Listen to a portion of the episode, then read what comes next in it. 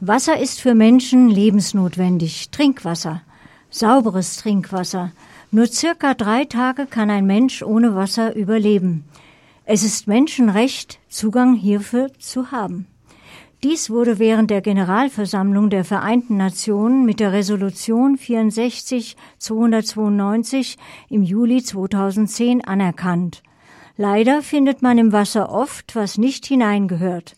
Kaum zu glauben, deutsches Grundwasser gehört zu den schlechtesten in der EU. Leider nicht nur zu hohe Nitratwerte durch Überdüngung in der Landwirtschaft, es gibt weitere Schadstoffe, fast unbeachtet. Unter anderem sogenannte polyfluorierte Chemikalien, kurz PFC. Diese bauen sich kaum ab. Einige PFC reichern sich in der Umwelt sowie in Organismen an extrem gesundheitsschädlich für uns Menschen. Zu Recht sind daher Bürgerinnen und Bürger alarmiert. Kein Einzelfall, doch besonders erwähnenswert, ein krasser Fall im Landkreis Altötting. Hier müssen über 40.000 Menschen mit PFOA, sprich Perfluoroktansäure im Blutplasma leben. Doch hierüber erfahren wir mehr, ja, hautnah, denn sie haben nicht den Weg nach München gescheut. Unsere Studiogäste leben im Landkreis Altötting und sind selbst betroffen. Daher begrüße ich jetzt live im Studio die Herren Frank Bremauer und Dr. Rolf Hengel von der Bürgerinitiative Netzwerk Trinkwasser, kurz BINT. Kollegin Lena Wörter und Kollege Martin Hensel führen das Interview. Hallo, herzlich willkommen. Ja, hallo auch von mir. Hallo. Hallo. So, schön, dass Sie heute zu uns gekommen sind. Äh, live im Studio ist ja dann auch immer noch mal was anderes. Ähm, ja, starten wir eigentlich gleich mal. Sie haben sich ja von einer lockeren Bürgerinitiative zu einem rechtlichen Verein gewandelt. Herr Bremauer, können Sie vielleicht kurz umschreiben, für was die Bürgerinitiative steht, wie Sie sich organisiert haben und vielleicht auch gleich, wie Sie das erste Mal auf die Verunreinigung des Wassers aufmerksam geworden sind?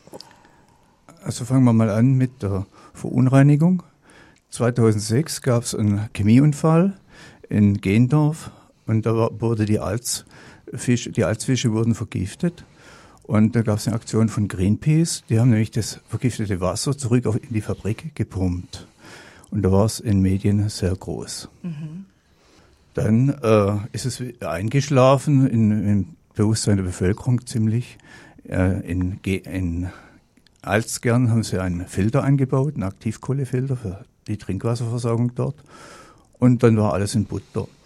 Äh, Im November 2017 hat dann das Magazin Quer berichtet äh, darüber, dass äh, in Emmerting Blutproben nicht an, angenommen wurden vom Roten Kreuz, weil die PFOA-Werte so hoch waren. Und da sind bei mir zum Beispiel äh, die Alarmglocken geschrillt. Also muss ich jetzt noch mal kurz nachfragen. Ähm, da haben Menschen freiwillig Blut gespendet und dieses gespendete Blut wurde vom Roten Kreuz nicht verwendet, weil es zu sehr mit Chemikalien belastet war. Genau. Jetzt nochmal zu, zu, zu dem anderen Teil der Frage. Sie waren ja erst eine Bürgerinitiative und haben sich dann in den Verein ähm, weiterentwickelt. Was war da eigentlich der ausschlaggebende Faktor? Also es war so, wir sind sehr eng verbunden mit dem Bund Naturschutz. Und äh, das waren auch die Aktivisten, die vor 2017 aktiv waren. Mit denen haben wir uns vernetzt. Und äh, einige Leute haben gemeint, es wäre günstig äh, von der rechtlichen Situation, dass wir ernst genommen werden und an den Tisch kommen und dass wir uns als Verein gründen, können wir auch Spenden annehmen, mhm, die von der Steuer abgesetzt werden. Okay. Sie hatten mir im Vorgespräch bereits gesagt, äh, Sie persönlich äh, sind dann auf, das, auf die ganze Thematik ähm, in Quer draufgekommen, 2017. Können Sie das vielleicht noch mal kurz umreißen? Also ich bin auf Facebook aktiv und habe so eine äh, Gruppe gegründet, haben uns dann getroffen, sind dann die wesentlichen Leute äh, am Tisch äh, gewesen und haben uns organisiert. Mhm. Äh, also ich habe aufgerufen zu einer Demo kam es erstmal nicht dazu im ersten Moment. Aber wir haben uns dann schnell gegründet. Im März, also im Januar war das erste Treffen. Im März hat man eine Gründungsversammlung mit 300 Leuten in Burgkirchen. PVOFA wird ja ab 2020 in der EU verboten. Ähm, Herr Dr. Hengel, können Sie vielleicht kurz unseren Zuhörern in normalen Worten umreißen, um was es denn bei dieser Chemikalie geht, wo man sie vielleicht einsetzt, wo sie zu finden ist? Ja, das sagt sich sehr leicht, ist für einen Chemiker auch leicht verständlich zu beantworten. Generell also Perfluoktansäure ist eine Gemisch von Fettsäuren, mhm. wie ja auch in Speisefetten vorkommt, ja, bei denen die Wasserstoffatome durch Fluoratome ersetzt sind. Brauchen tut man das Zeug heute nicht mehr, Gott sei Dank, aber man hat es gebraucht, um Polytetrafluorethylen herzustellen. Polytetrafluorethylen äh, ist ja eigentlich großtechnisch hergestellt worden in Verbindung mit dem Manhattan-Projekt, also mit der Atombombe. Aha. Man hat es gebraucht für die Urananreicherung. Und das ist auch der Grund wahrscheinlich, dass es nach Deutschland gekommen ist.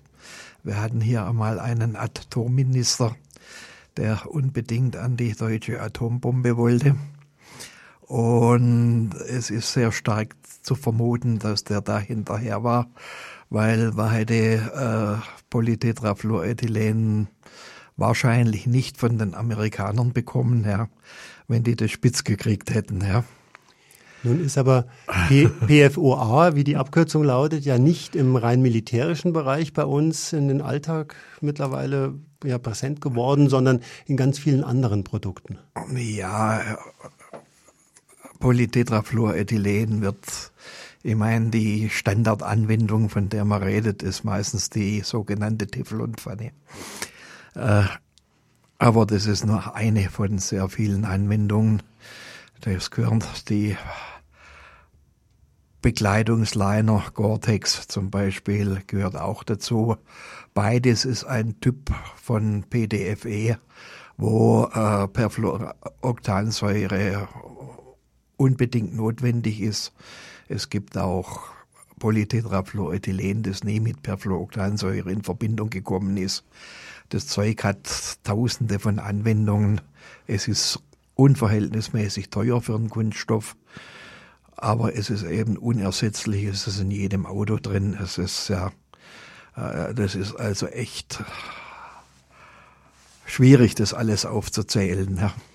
Jetzt ist es ja so, dass der Stoff so weit verbreitet ist mittlerweile, hat er ja auch damit zu tun, dass er ursprünglich als völlig ungefährlich eingestuft wurde, wenn ich das richtig verstanden habe. Ja, völlig ungefährlich hat man ihn schon lange nicht mehr gesehen. Es war also schon in den 70er Jahren bekannt, dass der eine fruchtschädigende Wirkung hat, dass also äh, Mensch, äh, es bei Kindern von Mitarbeitern bei Dupont zum Beispiel ja zu Missbildungen gekommen ist, die mit also sagen wir extrem hoher Wahrscheinlichkeit ja von der Belastung mit der Perfluoktansäure stammen. Mhm. Und äh, wenn wir jetzt bei den gesundheitlichen Risiken denn sind, ähm, wir haben ja mitbekommen, 54.000 betroffene Kinder und Erwachsene haben einen erhöhten PVA-Blutspiegel. Können Sie da vielleicht was dazu sagen? Was, was sind die gesundheitlichen Risiken? Wie ist man richtig draufgekommen und was sind die Auswirkungen? Ja, wenn da nur Einigkeit darüber bestehen würde, ja, das ist also ein großes Problem. Wir wissen, dass es nicht gesund ist. Momentan scheint mehr die medizinische Beurteilung in die Richtung zu gehen, dass es immunschädigend ist und äh, ja mit allen Folgen, die halt die Immunschädigung haben kann. Und außerdem es ein endokriner Disruptor ist. Das ist natürlich jetzt ein furchtbar schweres Wort. Es bringt den Hormonhaushalt im Körper durcheinander. Ja. Mhm. Also sind dann vor allen Dingen auch, äh, ich gehe davon aus, Schwangere, die dann äh, Kinder stillen, ist dann wahrscheinlich auch betroffen. Ja, zumal also die Perfluoktansäure vom über die Muttermilch in das Kind übertragen wird. Ja. Mhm. mhm. Das heißt, das Kind hat dann einen höheren Gehalt an, an, an Perfluoktansäure wie die Mutter selber. Damit der Stoff aber in den Körper kommt, muss er ja irgendwie aufgenommen werden. Sie haben äh, ja erzählt, es gab in der Alz, im, also im Oberflächenwasser, aber auch im Trinkwasser sind ja die Gehalte erhöht. Wie kommt der Stoff da rein? Über den Boden. Und wie funktioniert das jetzt in kurzen, einfachen Worten? Ja, es ist einfach sehr viel. Also speziell bei den Produkten, die vorher, die ich vorhin erwähnt hatte, ja, wird also sehr viel äh, Perfluoktansäure bei der Trocknung, ja, nach der Polymerisation ist in wässriger äh, Dispersion, ja, und wird dann bei der Trocknung wird sehr viel Perfluoktansäure frei und die hat man halt früher einfach über eine einfache Wasserwäsche her an die Luft befördert, ja. Unterbrechen, wir machen mal ein Päuschen. Ja, danke.